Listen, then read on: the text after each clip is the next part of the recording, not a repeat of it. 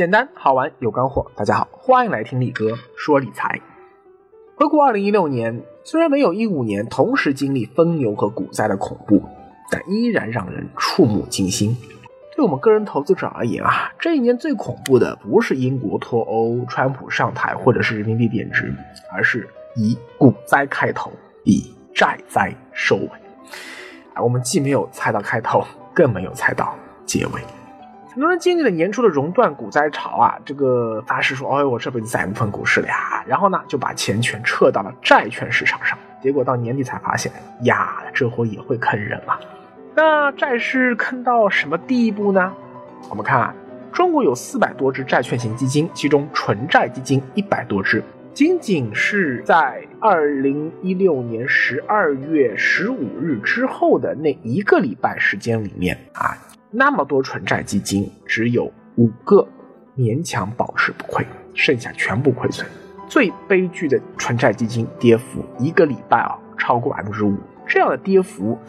你完全是可以和去年股灾期间股票型基金的跌幅相媲美的。而，今年的股票型基金想要一周就跌这么多，还真不容易啊！我如果看过去一个月的数据，也就是整个十一月下旬以来的这个数据，就更清楚了。嗯，同样只有五只纯债基金勉强没亏钱，而跌幅超过百分之三的纯债基金比比皆是。今年以来跌幅最惨的纯债基金鹏华实业纯债跌了百分之八点一七，有百分之三十四的纯债基金整体收益为负。只有百分之十的纯债基金今年收益累计超过百分之三，超过百分之四的只有三五个。换句话说，如果你今年选择重仓甚至全仓债基，啊，这是一件非常不明智的选择。运气最差的三分之一概率是你辛辛苦苦白忙活一年，结果还是亏的；运气还行的三分之一概率是收益不足百分之一，那你连银行的存款都跑不过。运气最好的三分之一概率，也不过收益在百分之一到百分之四之间，依然跑输其他的许多固定收益类的投资品，包括银行理财产品、万能型呃理财型万能险、五年期凭证式国债啊，不，更不要说 P to P 了嘛。如果你是看到说啊，因为前三季度债券基金有赚钱效应，哎，在第四季度匆忙杀入了债市，对不起啊，你目前有百分之九十五的概率。是亏钱的。好的，问题来了呀，不是说好了吗？债券风险低，难道童话里都是骗人的？这是到底是怎么一回事呢？表面上看啊，主要这么几个原因啊。第一是直接原因，那就是央行四季度明显收紧了市场的流动性，这个和二零一三年年初的银行钱荒那个有的一拼。当年的钱荒的表面原因啊，是银行同业拆借玩过火了，也就是央行不许 P to P 玩资金池，但银行呢历来就是可以大名大放玩资金池的。可是杠杆放得太高，资金错配太过火了，结果玩爆了。说当年的钱荒啊，直接助推了新生的余额宝收益飙到百分之七，余额宝一夜飙，呃一跃走红，那也成了中国老百姓理财意识觉醒的标志性事件。每到年底呀，往往就是市场最缺钱的时候，因为银行要核账啊，企业要核账啊，这个时候借的钱都得还了呀，员工也等着领年终奖好过年啊。你看，大家都要用钱嘛，自然导致钱的成本，也就是利率会上升。以往这时啊，央妈啊会心领神会的往市场里多投点钱，避免出现钱荒。哎，今年没有这么做。主要啊，是因为说今年上半年的流动性投放太厉害了啊，结果导致原本以为已经被控制住了的房价泡沫，今年再一次被吹到了中央完全无法忍受的高度啊，所以呢，就就就就到年底了嘛，就就不给你钱，对不对？一定要紧缩流动性。好，那市场很缺钱的时候，你不给钱，那市场只能够拆东墙补西墙，最主要的一片墙那就是债市嘛，对不对？债券买的人少了，那债券价格自然就跌了，债券基金自然也跟着跌了。但是呢，还有第二个原因，就是让正常的债券市场的下跌演变为恐慌性抛盘的债灾的一个导火索。就是我刚刚说的十二月十五日这一天，美联储宣布加息，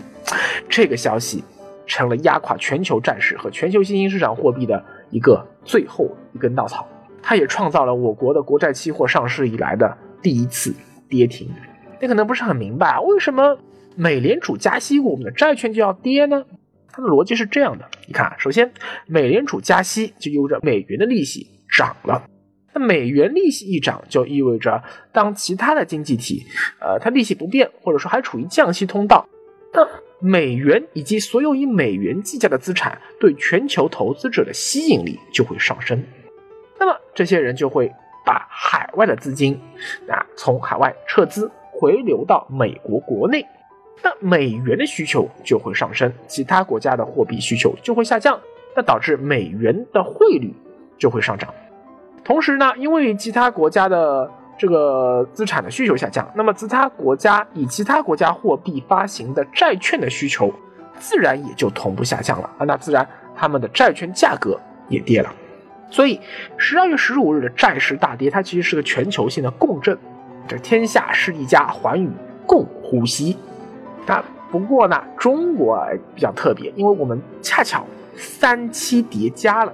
但除了钱荒和美联储加息这两个期之外，还有最后一个期啊，也就是最根本的压垮债券市场的，是债券本身的杠杆牛市，持续时间太长了啊，牛的太久了。债市的牛熊转换和股市的牛熊转换其实是一样的啊，最重要的催化剂就是时间。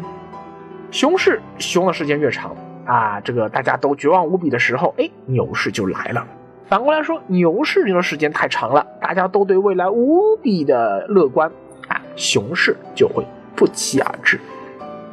但是呢，这个历史数据呢，往往就是用来被打破的嘛。二零一五年的股灾不就是打破了无数历史数据了吗？由于高杠杆的助推和政府在牛市中除意外举起大棒啊，再加上后来股灾应对的救市不利啊，你看，嗯，那个一五年的这个股市的牛市，它就是比零零年和呃零七年的更短，这其实属于一个非常奇葩的一个景象。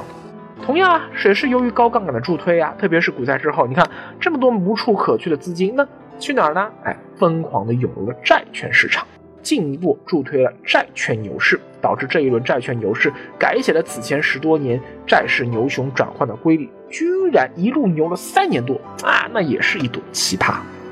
对于债券的风险啊，我在今年上半年其实已经多次提示过了。比如说，我在今年四月二十一日立哥理财公众号推送过一篇文章，叫做《现在到了疯狂逃离债券市场的时候了吗》。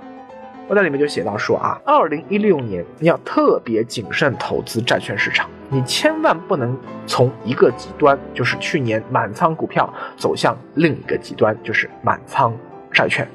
事实上，在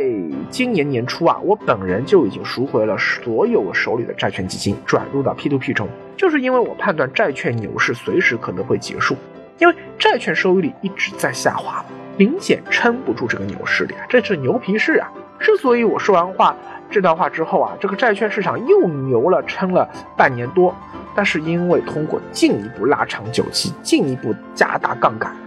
硬是把这个牛市给撑死了啊，不让它爆掉。这有点像用呼吸机勉强维持已经病入膏肓的人不挂掉。哎呦，这个太危险了啊，随时会挂呀！你看这世界上啊，就从来没有什么市场是只涨不跌的啊，也没有只跌不涨的。价格涨得太高了，出现了极不合理的高溢价，那就像空中的堰塞湖，可能啊还能维持下去，但是说不定哪天就突然溃堤了啊！现在就是溃堤了。从这角度看啊，无论是去年呃以及今年年初史无前的股灾，还是十月商品期货市场史无前的商灾，或者是眼下史无前例的债灾，从投资专业角度看，我们自然可以找出很多理由。但是，归根到底，我觉得最根本的原因还是在于贪婪。美国国父托马斯·杰弗逊啊，他把那个纽约华尔街称之为人类本性堕落的大阴沟啊！你看，是对于这个纽约是极其负面的评价。从年初的股灾到年末的债灾，我看到的其实不仅是亏钱效应，而是人性拥有无尽贪婪的阴暗面。那么问题来了呀，请问未来债券市场会怎么走呢？一个不是神仙啊，我没办法预测说这场债灾是否会进一步发酵升级。但是眼下看，债券市场的风险很可能还没有彻底释放。二零一三年钱荒和眼下的债灾啊，背后的主要逻辑都是因为这个政策面和市场资金面之间的反复博弈。也就是说，市场说我缺钱，而央妈说不给钱，那么最后结果就导致了，呃，高杠杆背后所支撑的这个流动性问题就撑不住了，所以就最后产生了连锁危机。但眼下这次危机和一三年相比，其实还不一样，因为我们的经济基本面更糟糕。当时的 GDP 比现在可是要高的呀，尤其是国际环境那更糟了呀。美国明年他已经说了嘛，还要再加息三次，而欧洲明年你放心，肯定还要独立闹分裂、闹公投，对不对？而人民币呢，当时还是在升值周期，直到一五年才开始贬值，眼下就是更加是贬得一塌糊涂了嘛。再加上中国经济现在开放度也比三年前更高了啊，什么沪港通、深港通现在都来了。那对于房地产市场的高压也是史无前例的，所以危险性其实比三年前更大。好了，上面这些话呀，我总结一句，就是出来混，迟早要还的。三年前，马云马大大靠余额宝一鸣惊人，一举杀入互联网金融市场。三年后，马大大你要还了。先是余额宝的姐妹啊，余月宝，它推出了一号到三号产品，它都是债券基金嘛。哎呦喂，这两个月都亏惨了呀！因为名字叫余月宝啊，宣传的时候也反复说这货风险很低很低啊，跟余额宝差不太多。结果呢，一买就亏钱，债基和货基啊，它根本就不是一个尿性的啊。那结果马云自然就被骂惨了嘛。但是这还是前奏，真正最大的风险还在于招财宝上。十二月二十日晚上，招财宝发布了公告称，由于资金周转困难啊，中国五百强企业乔鑫集团旗下通过招财宝发行的一系列私募债券。应该到期还钱，但是他们还不出钱，哎，这是一个非常有意思的问题呀。然后呢，就出现了银行和保险公司的扯皮啊，说你应该呃保险啦，你应该呃这个这个承担那个连带责任啊，然后就互相扯皮啊，然后又说招财宝你应该帮他们兜底啊，对不对？因为之所以会成这种情况，是因为许多投资者啊，他过去其实并不太懂招财宝是什么东西啊，也更不懂什么私募债。他其实就是因为相信马云，相信说马云啊，我把钱借给马云，一定不会出事啊。其实不是借给马云，他太以为借给马云，说马云我借钱一定不会出事。好，以这个债券为例，你看拥有九百亿资产的借款人啊，再加上广东金融高新区股权交易中心在背后啊做保，再加上是招财宝，就是马云他发行的，还有浙商财险承保。这么豪华的阵容，那他们觉得说应该是万无一失的呀？哎，怎么连你都可以逾期呀？招财宝都可以逾期，那我还能相信谁呀？对不对？除了浙商保财险啊，就是招财宝创立伊始，他就已经跟他深度捆绑了那个三马保险，也就众安保险嘛。这次哎，他也被拖下水了。后来就有媒体爆料说，网上所传的这个乔欣集团的老板。也就是这个私募债的担保人叫做吴瑞林，这个吴瑞林啊，他拥有九百亿资产的这个传说，或者说这个网上一张截图啊是假的啊，计算有误，其实他多算了个零，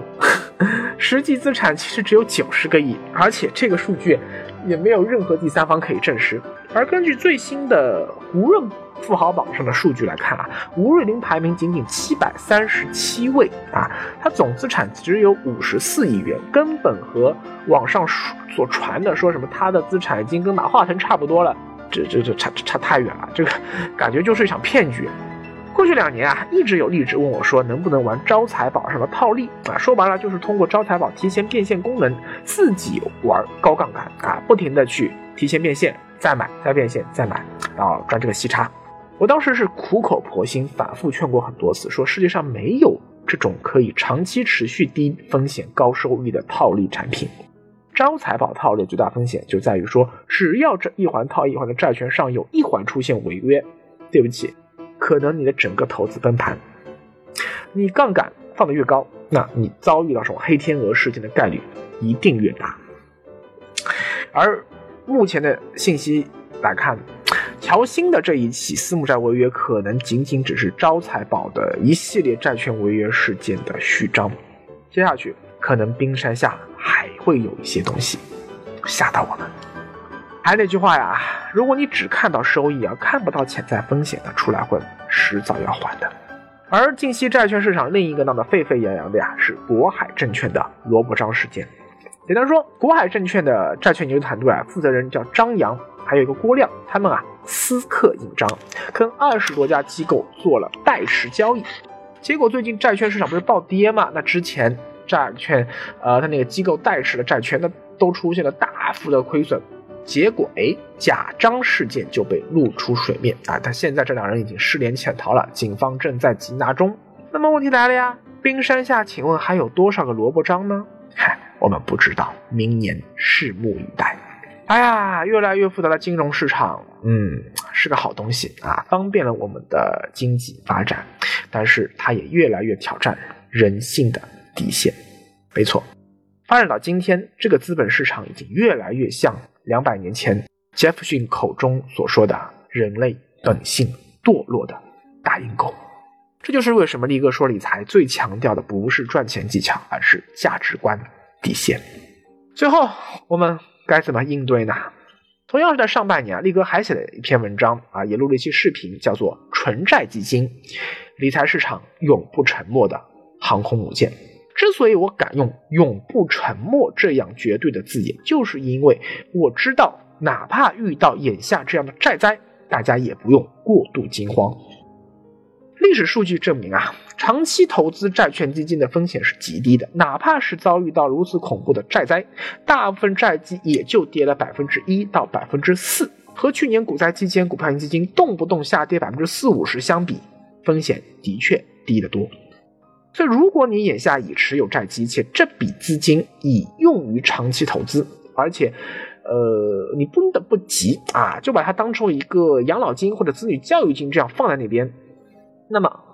其实你眼下可以完全无视这一轮债市的风暴，等暴风雨过去了，债基依然会走出正收益。你需要的现在只是闭起眼睛，耐心等待。但是，如果你持有债基，并非是从资产配置角度做长期投资考量，而只是因为说今年债券好像挺有赚头的，股票赚不到钱，想到债券市场中搏击投机，那个我建议你眼下还是赶快止损吧，因为债券已经进入熊市了啊，接下去真不好说啊，我不能说现在债券就就就已经跌到底了，没人知道。如果你眼下和力哥一样，手里没有持有任何债基，那么我。我的建议还是，鉴于眼下市场前景不太明朗，不建议啊短时间内大举抄底债基。当然，如果你要定投的话，也是可以的。纯债基金啊，长期年化收益来看不过百分之五到百分之八，而且你还要承担短期的盈亏波动。尤其遇到这样的债灾啊，那呢短期浮亏肯定会让投资者很不爽嘛。相比而言呢，越来越规范的 P2P 同样是固定收益类债券，那么。他想要得到百分之五到百分之二收益，哎呦，还是很容易的啊，百分之十都是有可能的，而且他不用承担盈亏波动风险。所以说，在眼下，我觉得相比于债券基金，我更推荐你买风控严格的、优秀的 P2P。好，最后呢，今天最后呢，我再安利一下已被遗忘在角落的余额宝，因为年底了，受益于钱荒啊，包括余额宝在内所有的货币基金啊，还有国债逆回购等等，呃，包括银行理财产品。最近收益率都在持续上涨啊，余额宝其实还不算是收益最高的，市场上其实还能找到更高收益的货币基金，你自己去找吧。